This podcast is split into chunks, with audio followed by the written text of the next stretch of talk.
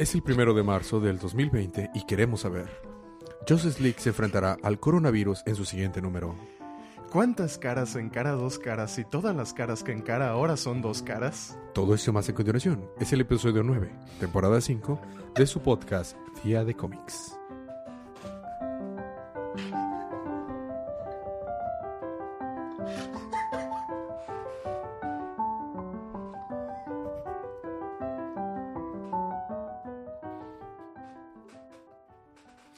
Estamos de regreso en su podcast tradicional y conservador, donde atacamos la literatura en su más pura expresión. Es su podcast Día de Cómics. Yo soy su anfitrión en esta noche, muy cálida con nosotros, su, su lector de cómics extraordinario, Elías. Estamos acompañado por la licenciada en composición, la que es actualmente campeona en Mario Kart. Paloma. También estamos aquí acompañados por el ingeniero Nocedal, el colorista rep. Sergio. Así es, Sergio está con nosotros. En esta, en esta velada vamos a estar haciendo una recapitulación de los eventos que dieron lugar en el universo de DC, en la línea DC Universe. Por lo que esta es una advertencia para lo que está posterior en el podcast, que sean spoilers. Habiendo quitado esta advertencia, los invitamos a acompañarnos en los libros de esta semana. Comenzamos esta semana con eh, historietas de acción 1020. Action Comics, escrito por Bendis, tristemente dibujado por Romita y colores de Jansen. Young Justice se aparece en el Palacio de la Justicia. Superman los envía a evacuar una escuela y un mall. Connor Kent se presenta, pero no tiene tiempo de hablar, ya que embisten a Luthor y su equipo. La Liga de la Justicia se aparece y desde lejos los ve Leviatán, proclamando la victoria de Luthor como parte de su plan secreto. Fin. Órale, Nice. estuvo corto. Estuvo... Ah, perdón, estuvo bastante eh, conciso esa recapitulación. Claro, Muy sí. bien, ahora continuaremos con el libro de Batman, Superman, número 7. No sé si lo si recapitularlo siendo intelectualoide o... O enfermoloide. Sí, ah, bueno, sí, sí. Bueno, de Batman Superman número 7, Recapitula, recapitúlalo como si no tuvieras coronavirus. ya sé. Les voy a contagiar el coronavirus de nomás de escuchar esto. no, no es cierto. ¿Se acuerdan que la semana pasada rogaba que no me contagiaran? Bueno, Pasó. me contagiaron. Pasó. Sucedió. Sí, y bueno, este libro está bastante, híjole, miren, como ya terminamos con lo de los infectaditos, este... Los infectados ahora somos nosotros.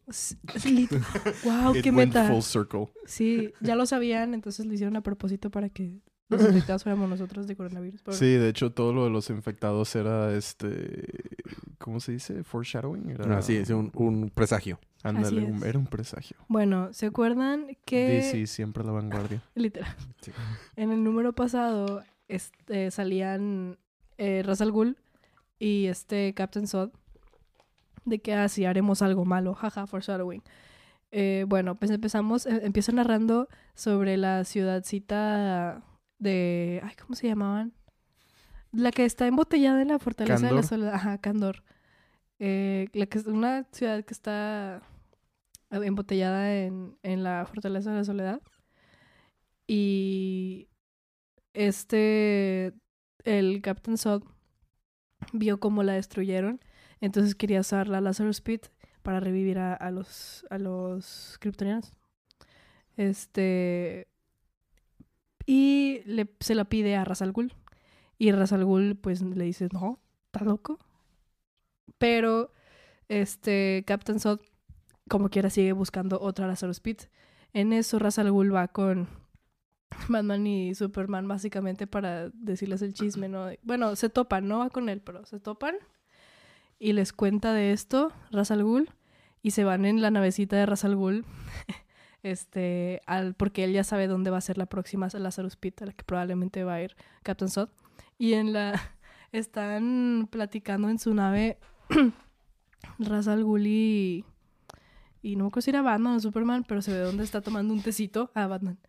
Y Ra's al Ghul está tomando un tecito, ¿no? Y Superman está por afuera volando de que, hola. está bastante cómico.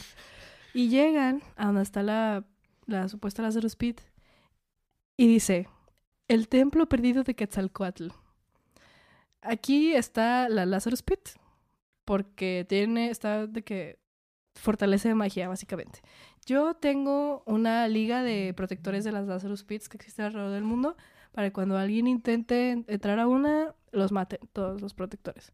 Entonces, en lo que llegan, están esos supuestos protectores todos muertos.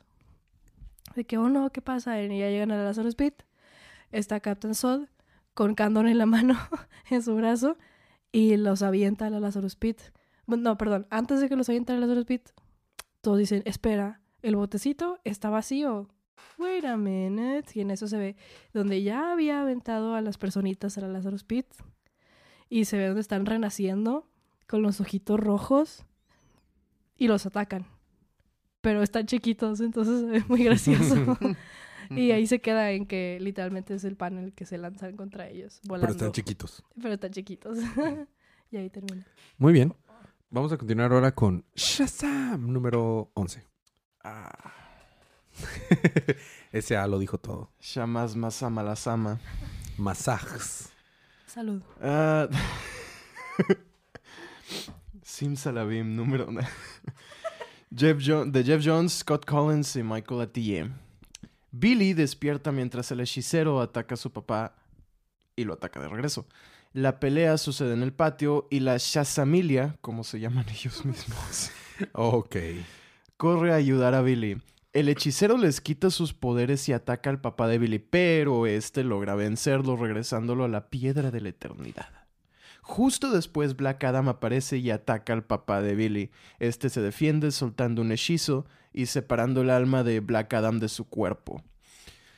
Billy se da cuenta que su papá no es realmente quien dice ser, y descubrimos que Mr. Mine en realidad no se escondía dentro de Sivana, sino dentro del papá de Billy. ¿Qué? What? Mientras esto sucede, Sivana libera a los siete monstruos por- eh, de los reinos y se transporta al patio de Billy. Un monstruo olvidado libera a Superboy Prime. Y en eso terminamos. Ah, cool. ¿Mm? O sea, ya nos cargó el payaso con Superboy Prime. Correcto. Muy bien. Hablando de cargarnos el payaso, al presidente le cargó el payaso porque en Suiza Squad número 3 se le ha asignado a Harley Quinn matar al presidente. Por otro lado, Deadshot también le han asignado matarlo. en el palacio del presidente este, de esta nación que están invadiendo, el helicóptero aterriza y el equipo comienza a atacarlo. El nuevo equipo de la Liga de Su- Suiza Squad. Logran entrar, el presidente está muerto o no. Fin. Anuncia, anuncia King Shark es que, que ha muerto, ¿no? Ya que el tiburón, según eso, que lo ha matado y la osita, ¿se acuerdan de la mona esa fuerte? Y Floyd, pues, eh, quieren liberarse del- de las atuderas que le ha puesto el nuevo líder del Suicide Squad. Floyd le anuncia a Deadshot, la Task Force X, eh, no es lo que tú piensas, ha cambiado. Los poderes que han reasignado son peligrosos, ahora son más fuertes que antes. Corremos, eh, corremos peligro todos, ¿no? Y hay que escapar de aquí, ¿no? El equipo entra de nuevo al palacio junto con Harley Quinn. juntos crean una falsa escena donde la Madame President muere. Ella ahora está, estará oculta por algunos años. Entonces, haz de cuenta, querían matar al presidente para poner lo que el gobierno de Estados Unidos fuera líder de ahí. Y les salió el tiro por la culata. Aparecer. Pero quién sabe. Y ahí termina. Oh. Ahora seguimos con Wonder Woman. Número Wonder Woman 752. 806, Pero no puedo cantar ahora. Va, sí, es Wonder Woman. 752. El número pasado terminamos en que una ruca vestida medieval. eh, bueno, el arte está muy bonito. Llega a un bar a matar a todos. De que, ¡ah! ¿Quién osa? Este. No sé. Ir contra la Iron Maiden. Llega Wonder Woman porque ve la conmoción en el bar y le dice: ¿Te me calmas?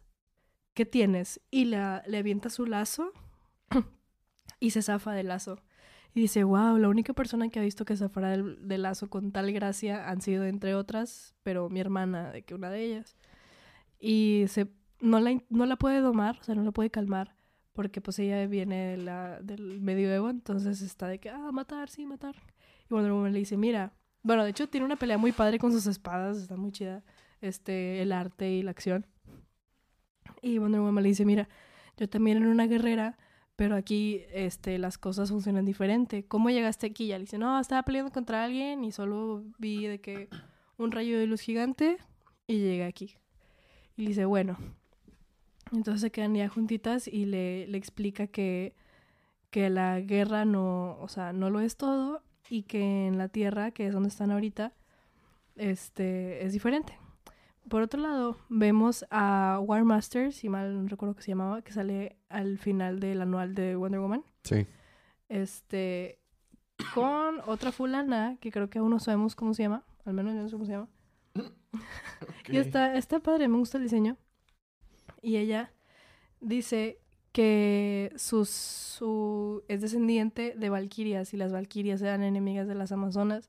Y en el anual que alcanza una lanza de... Ya ni me acuerdo de cómo, se llamaba. Este, que tiene flashbacks a memorias de su raza peleando contra las amazonas. Entonces quería seguir con esa venganza y como sabía que Wonder Woman, este, que Diana estaba ahí, pues quería acabar con ella. Entonces empezó, quiere juntar su, su equipito de cuatro horsewomen para básicamente cazar a la, a la Amazona. Y, va a sonar de fondo la canción de Metallica. Sí. Force Horsemen. Así es. Y bueno, ahí termina eso y regresamos ya para finalizar con, con Wonder Woman y Iron Maiden y la está paseando en su jet invisible y... Y está, está padre el diálogo, ¿verdad? Porque pues la chica está ahí en el medioevo, entonces está toda impactada de que, wow, tu bote flota o tu barco flota. Este, y pues van a, a- con un monstruo que está en, en Vermont, porque creo que ella la guía, Iron Maiden. Le dice que estaba ese monstruo que era con el que está peleando. Y es como un búfalo, un buey, toro raro. Sí, es como un toro metálico como enorme toro gigante. Ajá, es un toro metálico enorme. Bien grande. Bien grandote. Y van a pelear juntitas contra él. Y ya, ahí termina. Y ahí termina. Muy bien. ¿Sabes dónde también sale Wonder Woman, Paloma? No. En Justice League Dark número 20. Oh. Es- ¿Todavía? Sí, claro. Es la líder de Justice League Dark. Ah. Bueno, es, es un nuevo arco. Es un nuevo arco, pero las malas decisiones que han tomado en los arcos anteriores les vienen a morder en el trasero. Porque eh, resulta que el- los parlamentos están inestables y están peleando por el control para sobrevivir. Porque la destabilización en la magia y el mundo de la magia que hicieron a causa de la Witching Hour y el Witching War y todas esas cosas, lo sacó todo el control. ¿Tú te sabes cuáles son los tres parlamentos del universo de DC? Me imagino que tú te lo sabes, Sergio, pero tú, Paloma. ¿No? ¿Tú te lo sabes, Sergio? El primero, el segundo y el tercero. Exacto. Es el, el verde, Sí. que, que su guardián es Swamp Thing. Bueno, era Swamp Thing. Recordamos que, entre comillas, murió. Sí. Y ahorita es este Woodrue, este eh, Floronic Man. El que tuvimos todo ese arquito chido. Y luego está el rojo, Paloma. ¿Quién es su guardián? ¿Cuál es el guardián del rojo? No sé. Animal Man. Ah, no, pues sí, ¿Ya te acordaste? claro, sí. Ajá. Y luego, ¿cuál es el tercero, Sergio? No tengo el idea. gris, The Rot. Y su guardián actual es Abigail eh, Arcane, la que del, de la historia famosa de Alan Moore y, y de Neil sí. Gaiman y todo. Bueno, entonces están en, en- en caos y como están yendo en caos, salió un nuevo virus que les genera, les salen, este, ya sé, les salen hongos de la cabeza a las personas tipo Last of Us. Pero luego van a los lugares muy altos. ¿Y este, ¿Y este arco no es tan aburrido como The Last of Us? No, Ah, bueno. este, van, van a lo, va, van, ya que están infectados en su máxima infectación y tienen todo lleno de hongos la cabeza, van a los edificios altos y luego les explota la cabeza para que salgan esporas y cuando vienen más personas. Entonces está, eh, pidió, les pidió ayuda Animal Man para contener esto y estaban en Los Ángeles conteniendo esto y estaba Bobo, está Wonder Woman y él. Por otro lado, Satana, Khalil Nasur, que es el nuevo eh, Doctor Fate, y este Ken Nelson, el anterior Doctor Fate, están viendo que, ay, y John y Constantine se dan cuenta que, que lo que está pasando es este el desbalance de los parlamentos y Nabu les dice a través de su casquito y todo, y se pone el casquito este Kalir, que tienen que hacer un rito que, pres- que hicieron en algún momento los dioses, los señores del orden antes de que empezara el universo y le dio los poderes a los parlamentos. Entonces tienen que volver a hacer ese rito, pero necesitan ayuda de los guardianes de los parlamentos. Entonces tienen que pedirle ayuda al que ahorita tienen prisionero y fue su enemigo, que es Woodrue. el Flororic Man, que es el actual guardián del, del Green. Mm. Entonces va John Constantine y Satán a tratar de decirle, vas a ayudarnos y te vas a, a- a- a- a aguantar. Y ya Satana se va y John Constantine le dice, mira, podemos llegar a un acuerdo. Yo te dejo libre y tú nos ayudas y haces exactamente lo que te digo. Y Udro de que, "Hmm, ¿cómo voy a saber que tú me vas a ayudar? Y se pregúntale a quien sea. Todo el mundo te va a decir que yo soy un hijo de la fregada y me salgo con la mía. Y yo, bueno, ya se va. Y luego mientras está en su prisionero, en un círculo con un hechizo que no puede entrar ni salir ningún ser vivo, entra una mosca. Y luego ¡puf! se desintegra y se hace todas las cosas y fea la mosca y se convierte en un ser negro que no sabemos quién es, no vemos la cara y le dice, sabes bien que te van a engañar y que John Constantine te va a traicionar, Woodrow. La mosca dijo eso. Se convirtió en un monstruo negro así de puro blob. Y le dice, este, nuestro, tu- este, nuestro acuerdo mantiene, se mantiene en pie. Si haces lo que, lo que acordamos, yo te voy a dar la libertad. Muajajaja. Y ahí se queda. Mm. El arte estuvo muy como de La serie de los de los Ochentas. ochentas, así. Me gustó dentro de lo que cabe, mira, y este, la portada no es, es el arte del libro, pero está muy padre la portada. O sea, me gusta porque sale Animal Man. Mira cómo se les infecta Ah, sí. de, de hongos, Mm. así. Sí, se ve muy ochentero. Ajá. Sí. Como que fue una semana de throwbacks porque Detective Comics, el arte está muy dos milero, de hecho. Me gustan, me gustan escenitas, mira, ese de Wonder Woman está chida. Y eh, bueno, está Abilair Arcane. Ah, mencionan algo de Abilair Arcane, pero pues no es relevante realmente para la Ah, es- historia. esta página es la que se ve más ochentera de todas. Sí, no, eso es súper Súper. ochentero. Sí. Pero est- estuvo chido. Me, me agradó bastante el libro. No esperaba que me gustara tanto. Bueno, esos fueron los libros de la primera semana. De la primera parte, perdón. Tendremos un pequeño break musical. Pero cuando Pues- ¿qué tienes? Pues sí, Este, ¿no? Es la primera semana de marzo. Sí. Sí. Ah, es Eh, cierto. Ah, no, bueno, ¿verdad? este es los cómics de la última semana de febrero, pero hoy es... Ah, tienes razón. Sí, sí, sí. este, ¿qué- la siguiente parte que tienes, Sergio. Detective, Detective Comics, Comics. ¿Y qué tienes tú, Paloma? Batgirl, número 44. Yo tengo Batman del futuro y Red Hood Outlaw. Todo eso más cuando regresemos después de, De un este pequeño repertorio breve, oculto. reper- pequeño breve música.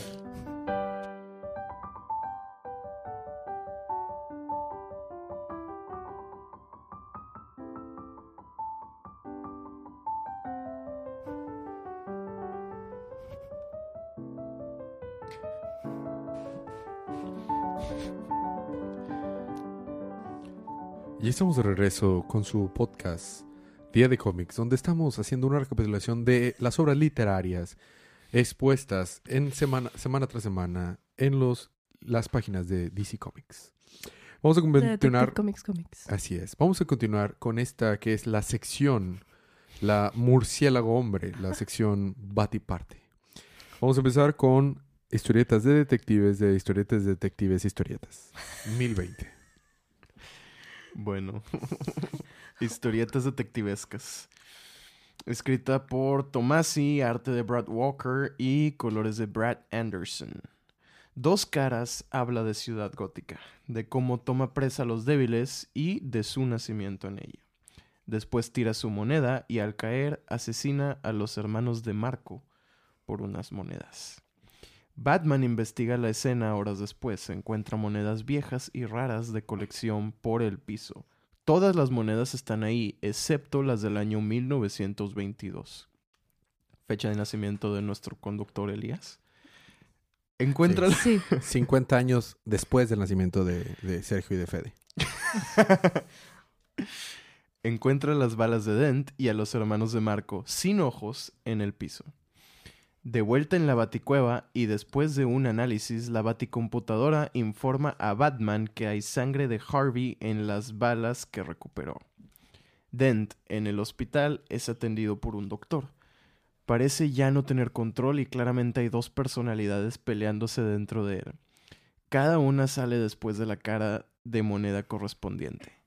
Dos caras amenaza al doctor mientras que Dent le agradece su trabajo y trata de calmarlo. Sin embargo, al tratar de sacarle la última de las dos balas, Dos caras retoma el control y asesina al doctor. Dent regresa horrorizado y termina de sacarse la bala él solo. El Ah. dolor causa el regreso de Dos caras, quien vuelve a dispararle al doctor otras dos veces. Batman se apresura a la clínica donde reportaron disparos. Al llegar se encuentra con un grupo de hombres esparciendo gasolina y a punto de explotar el lugar. Claro que le- les apaga las, bomba- las bombas molotovs con la mano, ¿no? Llega así. Pero bueno, después de eso y una breve batipelea, Batman salva a este grupo y el cuerpo del doctor asesinado de una explosión causada por un disparo. El grupo se suicida por él. Eh, presionan un botón y pues traían unas cápsulas con veneno.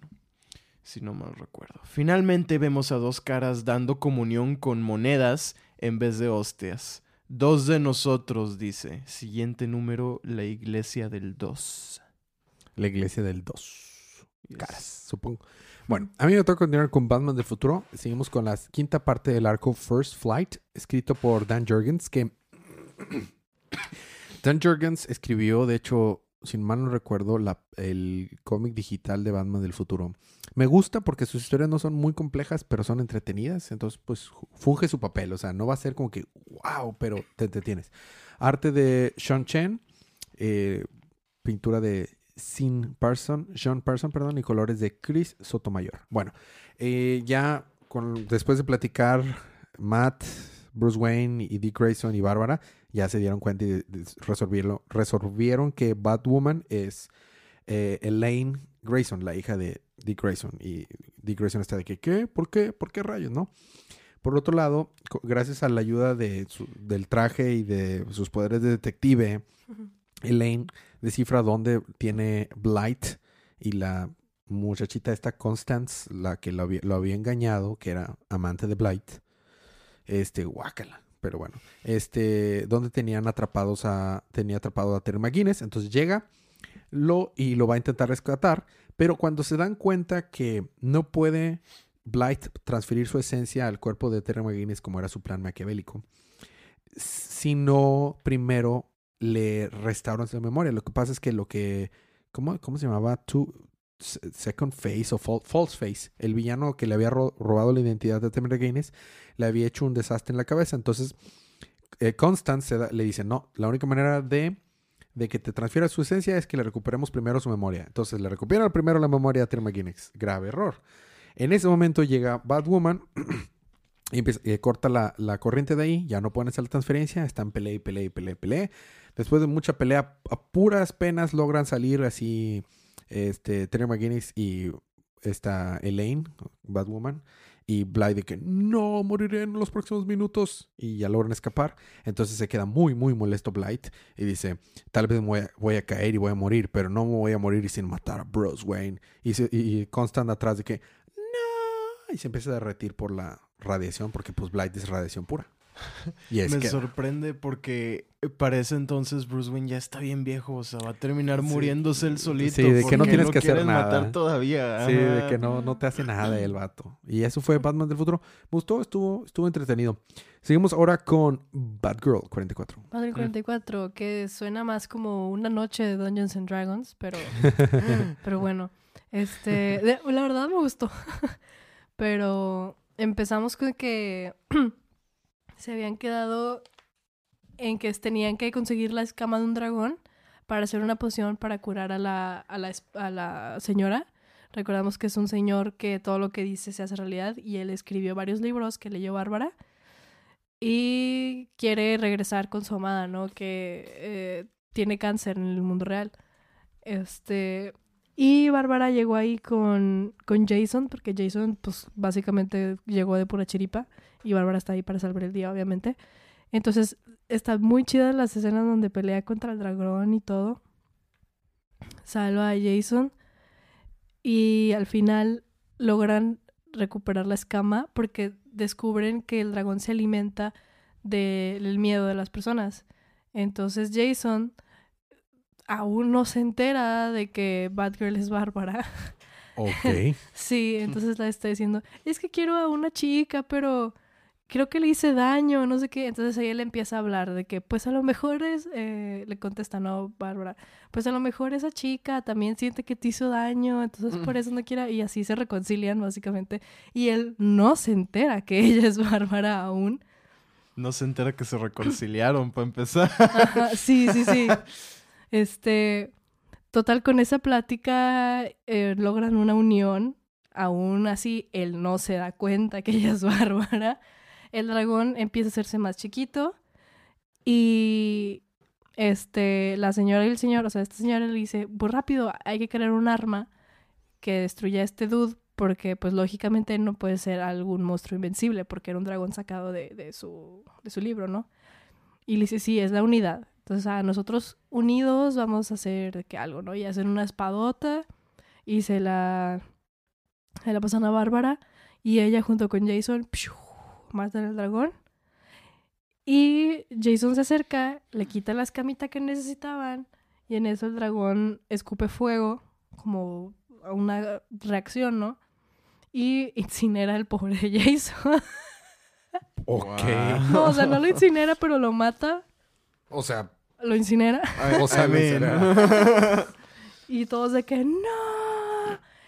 Y Bárbara le dice al vato este de que al escritor, oye, la poción, mejor hay que usarla con Jason. Él nos ayudó a matar el dragón, bla, bla, bla. Y y él le dijo, a ver, primero lanza un dado de 20 a ver si... si- que, Oye, es que todo esto se sintió como cuando el máster sabe la debilidad del monstruo, pero obviamente no la puede decir y están todos viendo de que, a ver, ¿y si le das con magia? Ah, no. Bueno, Dale un espadazo. espada. Ah, No, no. Una Bueno, flecha, no. De que, bueno, aviéntale un insulto. eh, No, tampoco. Dile que no sirve este, Sí. estilo Dragon Ball Super. sí. Sí. Así se sintió y el escritor, él debería de saber qué era, pero nunca lo dice en todo el libro. Hasta el final que ya se están reconciliando estos dos misteriosamente, como que se acuerda, no sé, así se sintió, la verdad. como un máster. Pero bueno, este, ya, entonces, mientras se está peleando, perdón, Bárbara y este señor, eh, la señora empieza a hacer la poción y va y cura a Jason y ya le dice, explícame cómo funciona esto. Y ya Alex lo convence. Mm, y al parecer ellos se van a querer quedar en ese plano porque ella no tiene cáncer ahí porque pues, es un plano ficticio, ¿no? Este, y reviven a Jason. Y Jason de que, ah, este, ufas, ¿no? Qué pesadilla tan extraña. Bueno, voy a hablar con esta chica, gracias por ayudarme. y se va a su casa. Y Bárbara lo sigue para, pues, para llegar antes que él, cambiarse y que no crea el que X. Y Bárbara ya empieza a aceptar por dentro de que sí le gusta y tal vez pueda tener alguna clase de relación con él. Pero cuando llega, este, que está viendo a Jason, él está en un callejón, se topa con una chava y nomás se ve donde se agacha con ella y luego se para y se va corriendo. Y se acerca a Bár- Bárbara a ver qué pasó y ve que esta chica tiene como metal, o sea, como metal como líquido alrededor de todo su cuerpo y está gritando de que ¡ah! ¿Mm? Y ella dijo, ¿qué? ¿Será que Jason no es tan bueno después de todo? ¿Será que tuvo algo que ver con esto que sucedió hoy? ¿Será que es eso? Así es. Pero bueno, ahí termina. Muy bien, estuvo interesante. A mí me Ujú. toca terminar los libros de semana con Red Hood Outlaw 43, que ya Ok. al fin dejamos atrás esas escenitas, ugh, esos personajes demasiado frustrantes y molestos. Y ya estamos otra vez con nuestro trío, que es Artemis, Bizarro y Red Hood.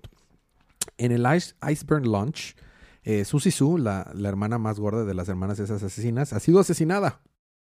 Así es. Está así eh, eh, Ah, con un chorro de cuchillos y llega su hermano y dice, oh no, qué rayos, qué pasó ahí. El- Pero luego se levanta y resulta, desde la última vez que hice, este, me, me hice una transición a- hacia el mundo de los muertos, ya como que no me, no me- la muerte no se me queda. El Assassinator se ha convertido en Assassiní. Así es. Sí. Este, y dice, alguien vino aquí a robarse algo que era importante. Eventualmente se va a enterar el, el jefe, o sea, Jason, este Jason, ¿no? Red Hood. Por otro lado, en Wessendorf, Alemania, Red Hood pelea con, en, eh, sobre el Terror Train y Artemis y, y Bizarro le están ayudando y están peleando contra unas squinklas que eran parte de, de- que trabajaban para los Untitled y ya le logran ganar. Y en eso se les aparece Capitán Glory. Captain Glory, ¿lo recuerdan? Es un, No, es, un no. es un personaje de DC de la época de la Segunda Guerra. Mm. eh, De esos de que usaban su, su Ah. traje todo. la- Era la bandera de Estados Unidos. Bueno, ahorita no, está no, todo ruco. Estaba muy ocupado en esa época como para leer cómics. Lo Ah, siento. lo lamento. Estaba No, muy ocupada creciendo brazos y era, no es cierto. Porque What? Era, olvídalo. Es, es muy, on- está muy under. o- Sí, Continúa. ok. Anyway, Este, anyway, está, ahorita está ruco porque pues ya está viejo y ya se le dice, no, vengo por parte del gobierno y los voy a reclutar a ustedes, van a trabajar para mí. Yo estoy a cargo y Bizarro, oh, muy bien. No, tonto, pues es que hijo está a cargo. Le dice Artemis, no, tonto, pues aunque lo diga no quiere decir que esté a cargo, pero es que él dijo, Bueno, que ya. Estaba gracioso. Este, luego eh, resulta que lo que estaban ro- robando era una bomba muy peligrosa. Y este, pero cuando eso está pasando, ¿qué sigue? Ah, sí. Está, entonces ya los va a reclutar y están así rejegos de que tal vez no van a unirse a él. Pero por otro lado, en la casa de esta. mm, ah, y, y esta, la Magoon, la, la, la viejita esa que tenía un orfanato, ha estado recibiendo villanos para que vayan a hacer sus. Porque puso, posteó un trabajo, entonces los está entrevistando. Esta giganta, está este.